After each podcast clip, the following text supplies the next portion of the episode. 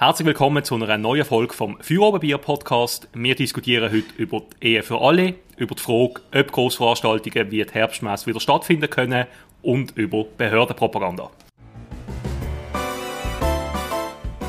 Feuerobenbier, der Podcast auf Prime News, wird präsentiert vom Restaurant Stadthof, der Treffpunkt am Barfi. Wir bedienen Sie gern. Sie merken das.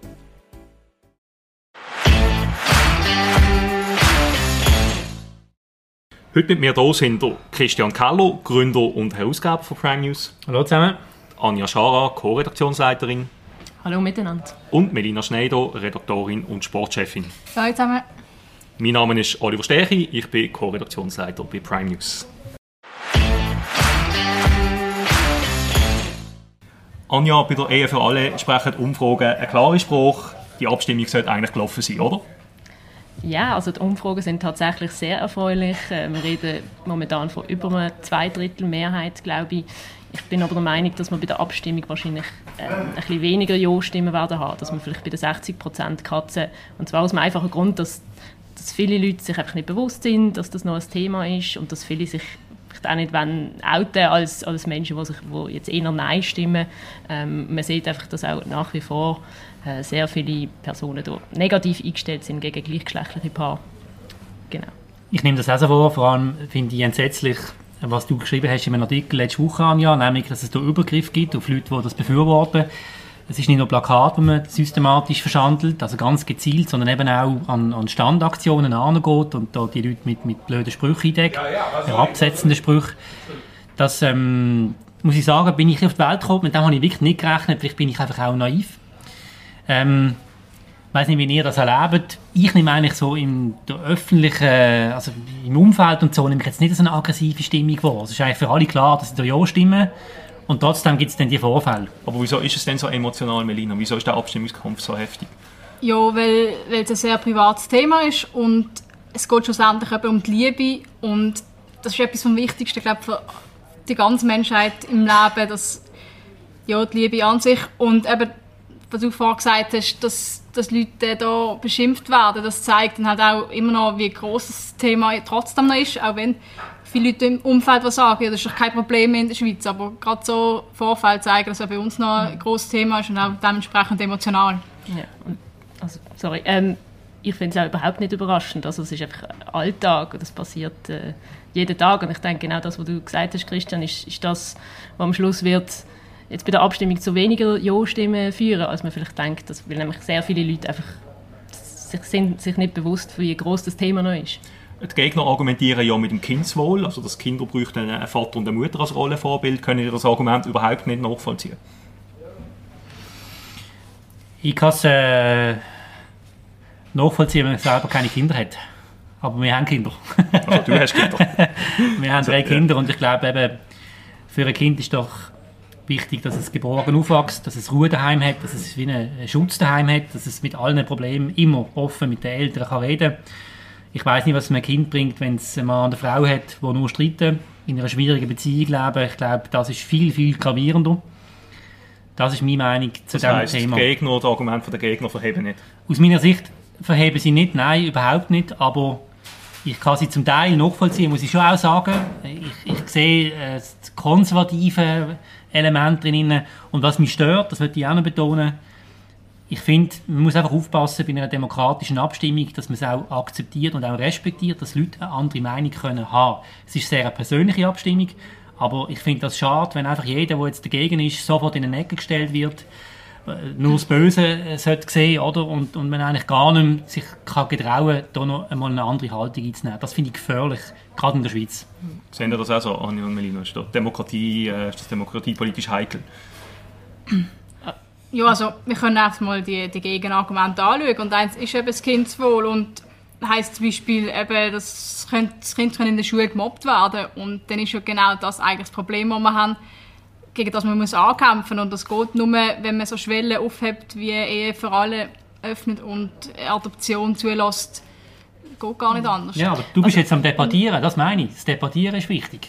Du kommst jetzt mit Argumenten, mhm. aber ich erlebe sehr oft, dass man einfach sagt, ja, nein, ist ja, was hast du dagegen? Ja, ja das geht's ja nicht. Ich glaube, das fällt auf dem Moment schwerer, weil es halt wirklich so eine private Abstimmung ist und dann äh, ja, dann fragt man sich, wieso darf jetzt jemand anders entscheiden, wer ich mal will heiraten Also ich will vielleicht hier auch noch hervorheben, ich weiß nicht, wie, wie noch ihr die ganze Kampagne auch in der Region Basel verfolgt haben.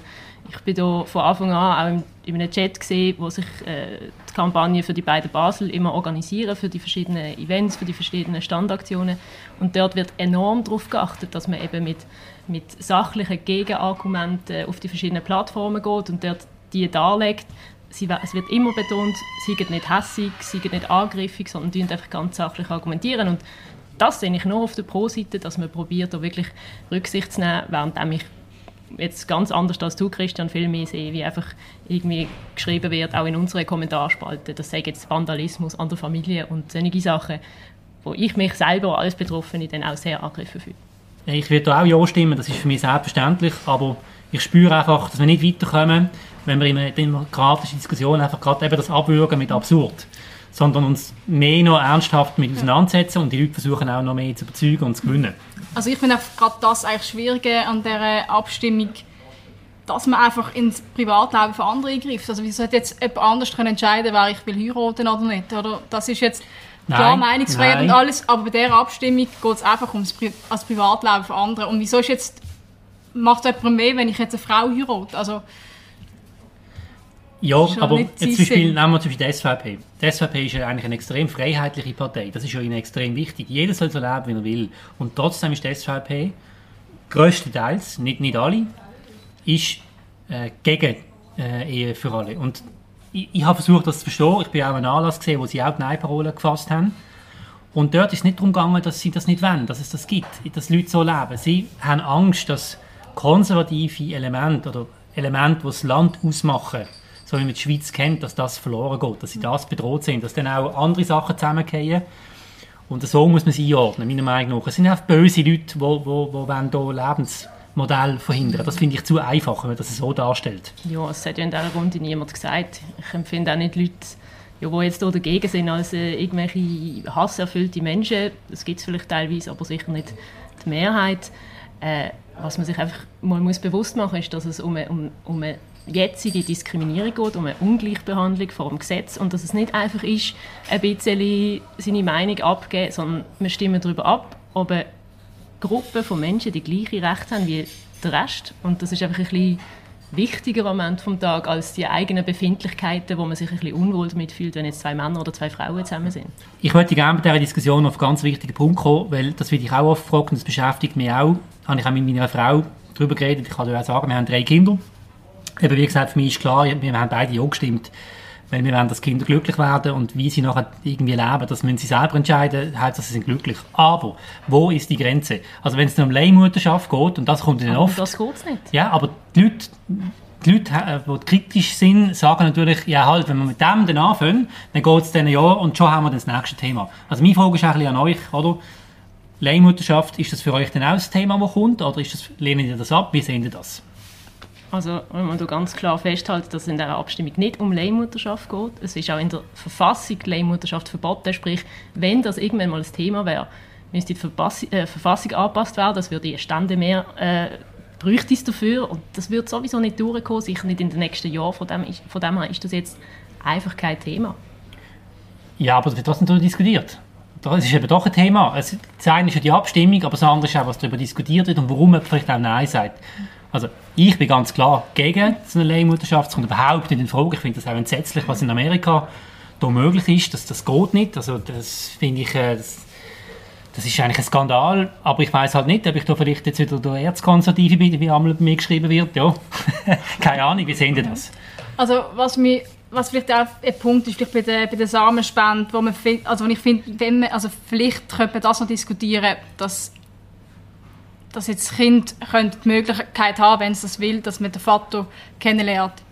Also dass das vielleicht müsste so festgeschrieben sein. Aber alles andere sehe ich einfach nicht. Und wenn jetzt die Leute sagen, ähm, ja, sie sind nicht gegen die für alle, aber gegen, einfach gegen Zusammenspende, dann ist man gleichzeitig auch gegen die und gleichzeitig auch gegen die Liebe. Aber ich habe jetzt die Leihmutterschaft gemeint, das ist nicht das Gleiche. Samenspende ist etwas ganz anderes. Es geht um die Leihmutterschaft. Das bedeutet, dass du sozusagen eine Frau kannst mandatieren, dass sie dir das Kind austreibt und dann kriegst du es dann du. Aber das ist ja einfach heterosexuelle Paar ähm, dem Fall verboten im Moment, oder? Ja, das ist verboten und ich bin auch der Meinung, das muss auch verboten bleiben. Ja, aber ich stelle fest, Das dass in der Diskussion, Das lasst ist- mir doch zu, Ja, in der Diskussion nicht über das, das beschäftigt die Leute, sie reden über Ja, aber das. es das beschäftigt gehört zur auch. Demokratie, dass man das Thema auch Ja, besprechen natürlich. Aber wieso sollte man homosexuellen Pärchen etwas verwehren? Ähm, Mir interessiert eure Meinung zu diesem Thema. Das ist nicht äh, der Punkt bei dieser Abstimmung. Die Leute diskutieren über das Ja, Thema. aber man kann beim Minarettenverbot auch darüber diskutieren, ob man keine Meinung in der Schweiz. Also, weißt, eure ist- Meinung dazu. Interessiert mich. Was, was findet ihr zu diesem Thema? Leihmutterschaft, wäre das denn aus eurer Sicht der nächste Schritt? Das müssen wir dann diskutieren. Und wie Anja sagt, da gibt es dann äh, eine Verfassungsänderung, da gibt es zwingend eine Abstimmung darüber. Und das ist dann die nächste? Diskussion. Das weiß ich jetzt noch nicht. Ich habe mich noch nicht mit dem beschäftigt. du wärst also vielleicht sogar dafür. Du kannst jetzt ich kann das noch nicht ausschließen im Und Moment. das ist genau der Grund, warum Leute jetzt Nein stimmen. Genau wegen dem. Weil Aber sie das- sagen, Jo. sie wollen gar nicht die, die Büchse der Pandora öffnen. Ja, die Das ist die Logik Büchse zum Teil. Pandora. Ja, Also ist ab, so, ich sage nicht, was meine Meinung ist, ich sage nur, wie das zum Teil Ja. Dann wahrgenommen wird. komplett Und jegliche das müssen wir Fortpflanzung... besser diskutieren in unserer Demokratie. Dann kannst du gerade grundsätzlich die Fortpflanzungsmedizin einfach ganz abschaffen, wenn du irgendwie Angst hast, von wegen irgendwie, dass das der Anfang vom Ende ist und wenn man mal mit dem anfängt, führt es zu dem und jenem und diesem. Das ist einfach nicht so. Wir diskutieren jetzt nicht über das. Es geht um die Ehe für alle, es geht um Samenspende für lesbische Paar und Leihmutterschaft. Ist das einfach kein Teil dabei? Und wenn das irgendwann mal eine Debatte ist, dann stimmen wir dann darüber ab, dann debattieren wir dann darüber. Und dann braucht es sehr viel mehr als jetzt bei dieser Abstimmung, was nämlich keine Stände mehr braucht, was auch sehr ein bisschen einfacher ist, dass das durchkommt. Eine Leihmutterschaft hat heutzutage keine Chance in der Schweiz. Das ist der Podcast für Oberbier auf Prime News. Schön sind ihr dabei. Wir kommen zum nächsten Thema. Jetzt reden wir über das Thema Corona und ob Grossveranstaltungen im Herbst können stattfinden. Melina, du bist eine große Fasnacht, Fasnächtlerin. Wie siehst du das? Wird es eine Fasnacht geben nächstes Jahr? Äh, ja, ich bin ganz klar der Meinung, es muss eine Fasnacht stattfinden und zwar in der Innenstadt und nicht in den Quartieren, wie es letztes Jahr mal oder das Jahr mal das Thema war. Es wird Einschränkungen müssen geben und das ist bei der Fasnacht jetzt wahrscheinlich am allerschwierigsten, wenn man bei der Herbstmesse geht, das sicher einfacher. Aber ich sehe stand jetzt keinen Grund dafür, dass man die Fasnacht nochmal ganz müsste absagen. Aber wie soll das funktionieren? Einschränkungen bei der Fasnacht, also die Leute am Garten ist, nachher gehen sie in den Glickenkeller. Wie soll man da irgendwie eine Zertifikatspflicht oder so können umsetzen? Das ist doch nicht realistisch. Also einerseits habe ich das Gefühl, ein grosser Teil von der aktiven Fasnachtler, sicher etwa 80 Prozent, wird bis dann geimpft sein. So wie ich das im Umfeld vornehme.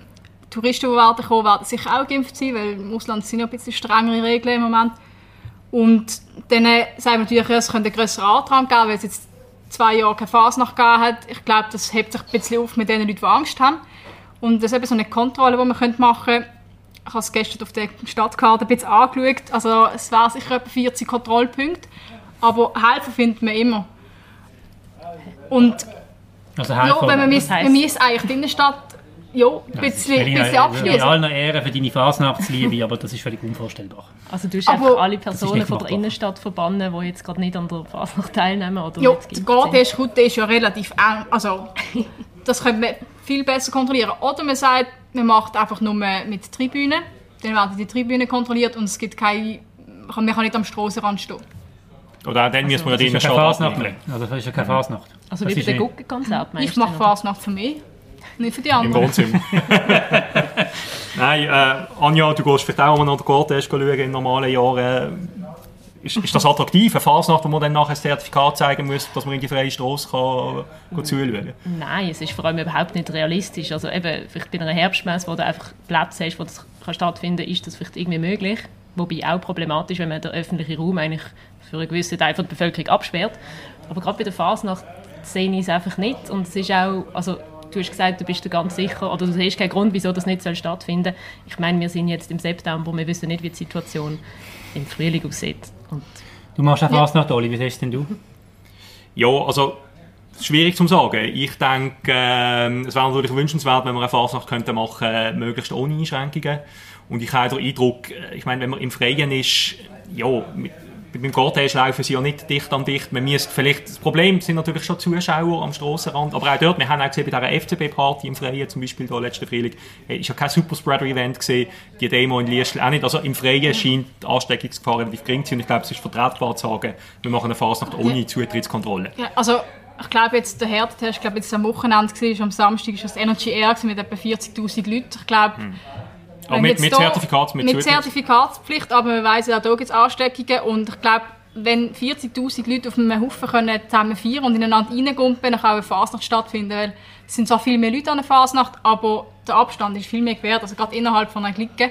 Und meine Befürchtung ist einfach, ich bin schon extrem erstaunt wie wir mit Fasnacht dieses Jahr und letztes Jahr verhalten haben und ich glaube, nächstes Jahr wird es nicht mehr der Fall sein. Dann wird es irgendwann einen Aufstand geben und dann tun wir lieber etwas kontrolliert organisieren, als dass jetzt alle wild durcheinander irgendwie da ja, gehen trommeln und pfeifen und es hat keine mehr Kontrolle. Gut, also ich denke, wir müssen mal Klartext reden. Erstens, ich bin sicher, im November wird das Covid-Zertifikat sowieso abgelehnt, wenn es so weitergeht mit den Entscheid vom Bundesrat. Weil äh, das lassen sich viele Leute nicht bieten. Es sind nicht nur Kritiker, sondern auch, ich glaube, auch Leute, die geimpft sind, die einfach finden, es geht viel zu weit.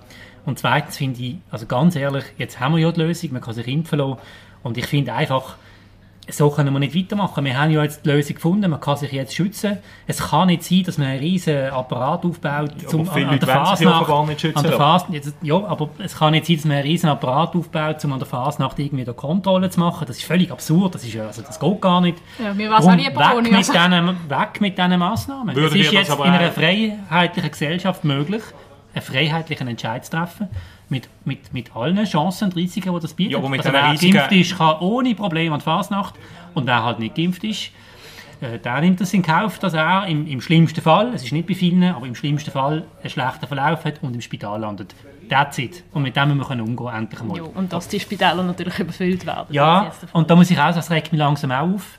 Also ich meine, man kann es auch mal noch anders anschauen. Wo sind denn die Spitäler, wo man endlich auch darauf reagieren, dass halt die Fallzahlen höher sind, dass die Kapazitäten einmal aufgestockt werden. Sie haben kein Ich Personal, finde das auch, ist nicht ja, so aber ich finde, jetzt haben wir seit zwei Jahren das Thema und ich finde jetzt schon langsam, dass ich schon ein bisschen den Eindruck habe, also macht man es dann auch noch extra, dass man das so tief hält, damit man noch mehr das Thema kann pushen kann.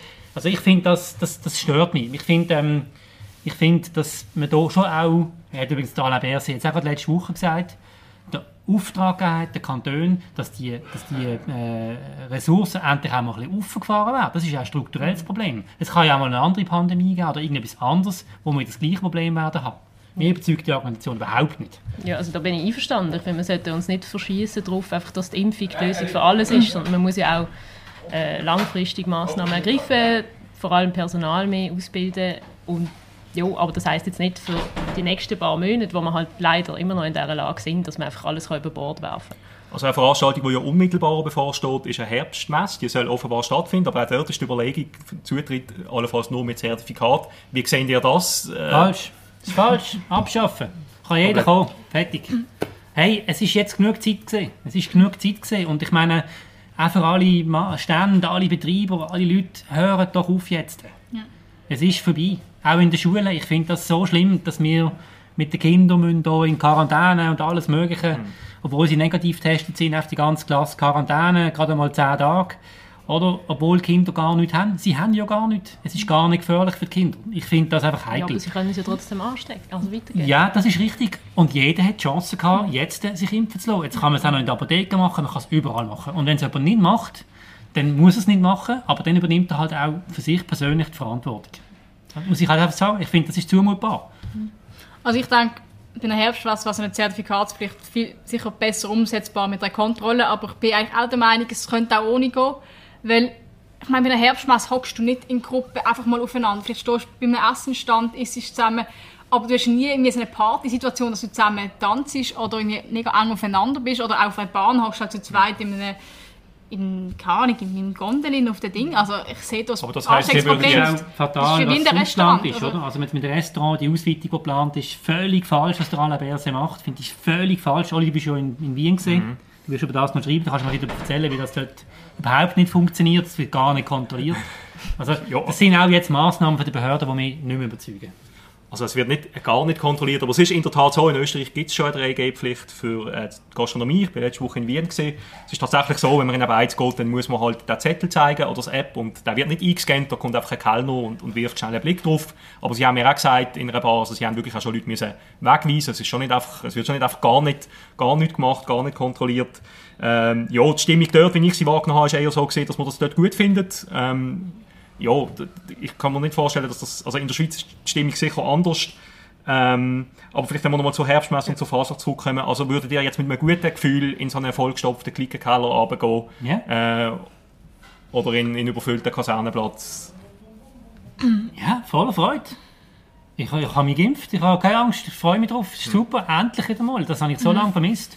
Aber Ich genau, sehe nicht, warum es das nicht mehr soll geben Also jetzt haben wir ja die Lösung medizinisch gefunden. Also, also für mich ist es auch, weil ich auch der Punkt, ja, es klingt halt ein bisschen, ja, ein bisschen einfach gesagt, aber ich finde es extrem wichtig, dass wieder ein bisschen mehr Leben in die Stadt kommt und es ist auch für die mentale Gesundheit wichtig. Also ich bin jetzt kein Genau. fühlst spürst mich Mensch, aber so ein Anlass ist rein für die Motivation und für, für, für das Zusammenleben extrem wichtig, dass es wieder stattfindet und ich glaube, da muss man einfach noch ein bisschen mehr nochmal abwägen, also bevor man wieder sagt, äh, machen gar keine Fasnacht. Aber ich, also ich meine, Behörden sind ja dran, oder gerade bei der Herbstmesse sagen sie ja, das wird definitiv stattfinden. Jetzt genaue Schutzkonzept kennt man noch nicht, aber vielleicht kann ich auch noch mal darauf zurückkommen, auf deine Frage. Ähm, das bei der Herbstmesse finde ich insofern problematisch, weil es eben auf öffentlichem Grund stattfindet.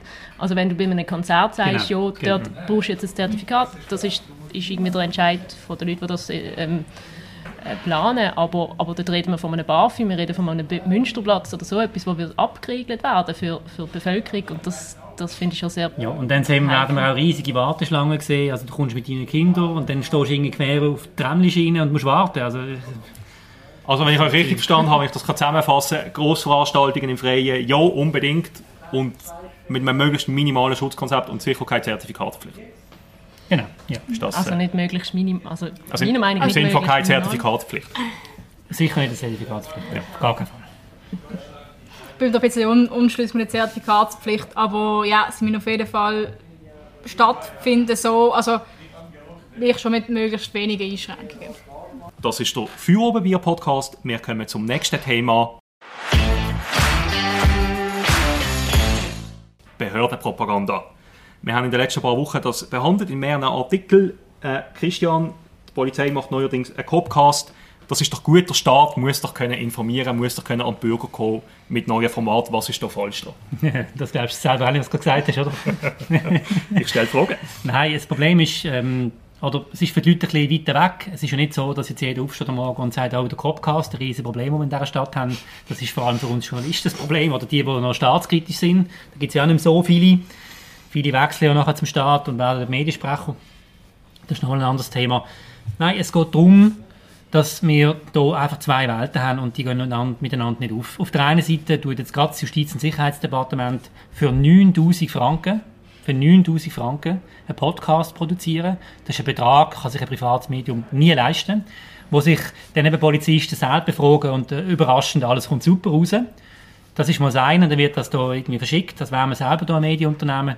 Und auf der anderen Seite, wenn wir dann kritische Fragen haben, zum Beispiel nach einem Gerichtsprozess, wo massive äh, Missstände benannt worden sind im Untersuchungsgefängnis Woghof und wir gerne ein Interview hatten mit dem Gefängnisleiter, werden mit so fadenscheinigen Argumenten die Interviewanfragen abblockt. Oder zum Beispiel Lies Büchel, es ja ein Tötungsdelikt gegeben hat, da haben wir die Frage gestellt, wie viele Einsätze hat es dort gegeben von Seiten der Polizei? Und was bekommen wir als Antwort? Ja, das sei jetzt ein Ermittlungsgegenstand, da können wir nichts sagen. Das stimmt doch nicht. Das hat doch nichts mit den Ermittlungen zu tun, wie oft es schon Einsätze gegeben hat. Da habe ich oft den Eindruck, nein, man will dort nicht Auskunft geben, wenn man Angst hat, es könnte eine negative Diskussion geben. Vielleicht muss man dann sogar zugeben, dass es eben ein Hotspot war. Und nachher haben wir dann eine politische Debatte, die man nicht will. Und das regt mich wahnsinnig auf, die Diskrepanz. Man gibt Steuergeld aus auf der einen Seite und auf der anderen tut man schweigen. Das geht doch nicht. Und am Schluss geht es ja eigentlich darum, dass äh, die Behörden, sie die Informationshoheit an sich nehmen, oder? Sie wollen bestimmen, über was, wie kommuniziert wird. Und wenn sie das auf ihren eigenen Kanal können mit ihrem eigenen Format, dann haben sie natürlich die komplette Deutungshoheit darüber. Findet ihr das auch so problematisch, Anja Melina, oder sagt ihr, das ist doch jetzt nicht so schlimm? Man kann ja weiterhin kritische Fragen stellen, auch wenn es den, den Copcast gibt. Also das kann man sicher. Wir, wir können jeden Tag irgendwelche Medienanfragen auch an die Kantonspolizei schicken. Ähm, aber natürlich, also die, die Kosten an sich sind ja wahnsinnig. Das muss man sich mal vorstellen. 9000 Franken für eine Episode von einem Podcast. Ähm, von dem her, ich weiß nicht, ich finde es gar nicht so interessant, über das zu diskutieren, wenn wir alle gleicher Meinung sind. Aber was man grundsätzlich kann sagen, oder was ich schon finde, ist, dass Behörden ja schon einen Kanal auch benutzen, zum informieren, wo halt Leute verwenden. Also wenn, wenn sie irgendwie Flyer würden verteilen auf der Straße, würde man das kritisieren, weil sie irgendwie mega altmodisch unterwegs sind, oder? Von dem her ist schon verständlich, wenn sie irgendwie auf den sozialen Medien per Podcast oder so informieren, aber natürlich zu so überrissenen Kosten das ist natürlich schwierig. Ja, und Sie sagen ja auch, dass äh, immer weniger Journalisten teilweise an ihre, an ihre Pressekonferenzen kommen. Also sie, sie sehen sich quasi gezwungen, von sich aus auch proaktiver zu kommunizieren, weil es käme ja niemand mehr. Ähm, also müssen wir uns auch unter eigenen Nase und sagen, okay, wir können jetzt halt auch vielleicht mehr oder an jede Pressekonferenz, damit sie das nicht selber von sich aus äh, verbreiten müssen. Ja, also die Frage ist, wie sie es natürlich dann verbreiten, oder? Also wenn jetzt auf die fünf unkritische Fragen zu einem Thema kommen, kommen dann, ja, also dann hätte ich nichts mehr mit, also mit dem zu tun, was man an einer Pressekonferenz besprechen Wenn sie es vielleicht kritisch beleuchten, wäre es mal etwas anderes.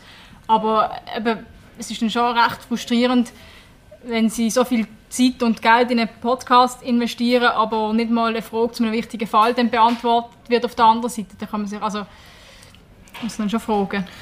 Ja, also ich würde noch äh, aufnehmen, was jetzt Anja gesagt hat. Das ist natürlich klar. Es gibt, sie haben sogar eine Informationspflicht, Behörden. Und das ist aber nicht der Punkt. Sie haben eine Informationspflicht, aber nicht eine Propagandapflicht. Das ist ein wichtiger Unterschied. Wenn die Polizei Flyer verteilt in Briefkästen, wo sie davor warnt, dass es momentan viel Einbrüche gibt und wie man sich schützen kann, habe ich mit dem gar kein Problem. Das finde ich sogar sehr, sehr gut. Wenn aber Polizisten angehen und sich unkritisch selber befragen mit Steuergeldern und sich dann abfeiern, äh, übrigens ist ja das Baudepartement genau gleich schlimm oder noch schlimmer mit einer eigenen Webseite, wo sie es noch der oder Hof machen und, und, und äh, Beamte Text schreiben, wo sie ihren eigenen Regierungsräten gratulieren, dass sie jetzt alle mit Velo gehen arbeiten. Also das wird auch noch peinlich. Das finde ich eine Entwicklung, äh, wo wir da haben. Und ich kann euch auch erklären, warum das so ist.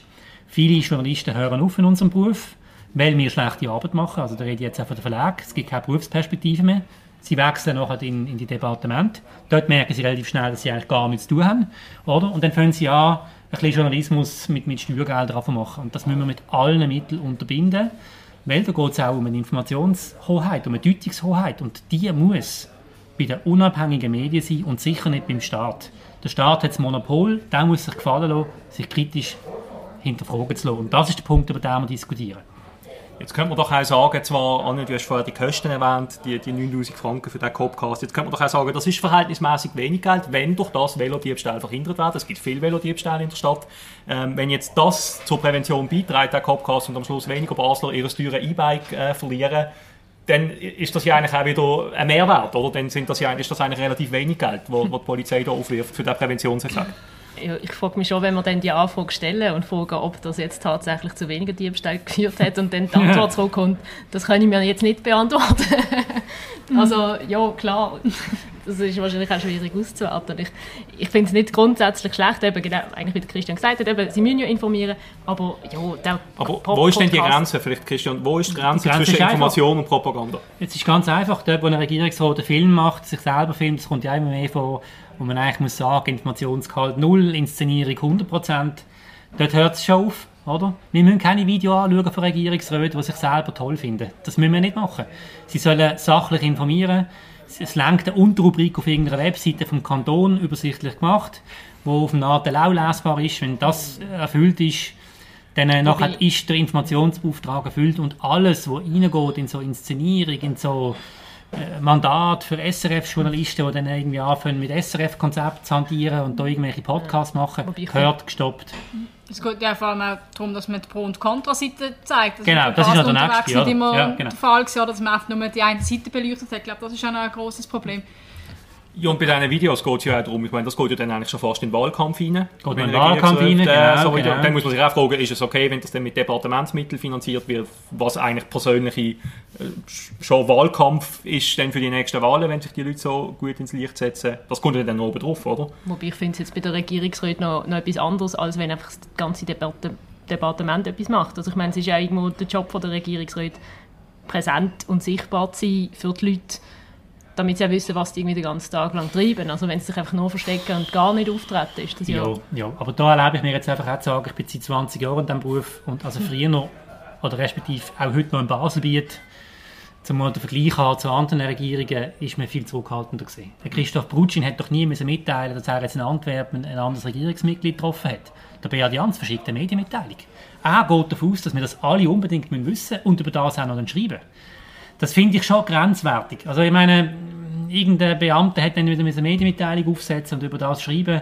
Und mir geht es einfach, einfach schon zu sehr und zu oft immer nur um Person und weniger um den Inhalt. Und Oli, du hast ja auch gesagt, ähm, wir gingen nicht mehr an Pressekonferenzen. Auch hier. Ich meine, es gibt so viele Pressekonferenzen wie noch nie. Oft zu Themen, wo reinste Propagandaübungen sind, also wo man eigentlich will, dass die Journalisten schreiben, wie toll alles läuft und dann gar kein Inhalt stattfindet. Auch hier muss man einfach aufhören. Es ist einfach, es ist einfach auf der Kommunikationsseite von diesen Ämtern hat es mittlerweile fast mehr Leute als im Journalismus und ich sehe den Mehrwert nicht, der aus dem entsteht du musst doch gleichzeitig, äh, gleichzeitig zugeben, oder das hast du auch schon ein paar Mal selber gesagt, dass Kommunikation jetzt gerade von der neuen Regierungsräte sehr viel besser ist. Als, ja, ist besser geworden, sind offener. Ja. Also das ist doch auch ein Widerspruch. Nein, das ist kein Widerspruch, sie sind eine andere Generation und sie sind, sie sind offener. Umso mehr, umso mehr sind sie dazu geneigt oder äh, drohen, verleitet zu werden, sich nicht mehr zu spüren. Darum, darum, darum müssen wir ja die Linie aufzeigen, wo, wo die Grenze ist, wo die Grenzüberschreitung ist. Um das geht Die Frage ist ja auch, wie viele Leute dann effektiv die neuen Formate konsumieren. Da hat es ja auch einen entsprechenden Vorstoß gegeben im Grossen Rot. Also die YouTube-Videos vom Kanton haben teilweise ein paar Dutzend Klicks. Beim Copcast wissen wir es jetzt noch nicht. Ähm, aber das wird auch nicht ein Massenmedium sein. Also die Frage ist ja auch, werden da Steuergelder eingesetzt für nachher ein Format, wo am Schluss eigentlich auch gar niemand ähm, interessiert. Oder hört ihr jetzt den Copcast, wenn ihr, wenn ihr unterwegs seid? Ähm, ist das ein attraktives Angebot? Also ich als gelost rein, äh, weil wir darüber geschrieben haben, aber ähm, nein, das wird keine riesige breite Masse ansprechen, von dem her ist es schon einfach Geld, das aus dem Fenster geworfen worden ist. Ja, und es kommt glaube ich ein bisschen aufs Thema davon, also wir ja vorher davon gehabt, wenn es jetzt eben wirklich mal um ein Thema wird gehen wie Menschenhandel, wo sie eine Kampagne gestartet hatten, das wäre wirklich mal ein Thema, wo man sonst nicht Einblick hat und mit dem gar nicht, also ja, nicht weiß, was da läuft. Aber jetzt bei Velodiebstählen kann man irgendwann sagen, ich glaube, ich weiß, dass ich muss das Velo abschließen, oder? Und dass jetzt wegen diesem Podcast weniger Velodiebstähle gibt, glaube ich jetzt echt persönlich nicht. Das war der Feuerobenbier-Podcast von Prime News. Herzlichen Dank, dass ihr da gewesen. Danke auch fürs Mitdiskutieren. Falls euch Prime News gefällt, dann löst doch ein Abo für 8 Franken im Monat. Das würde uns freuen. Sonst bis nächste Woche. Wir hören uns wieder. Adi miteinander. Feuerobenbier, der Podcast auf Prime News, wird präsentiert vom Restaurant Stadthof, der Treffpunkt am Barfi. Wir bedienen Sie gern, Sie merken das.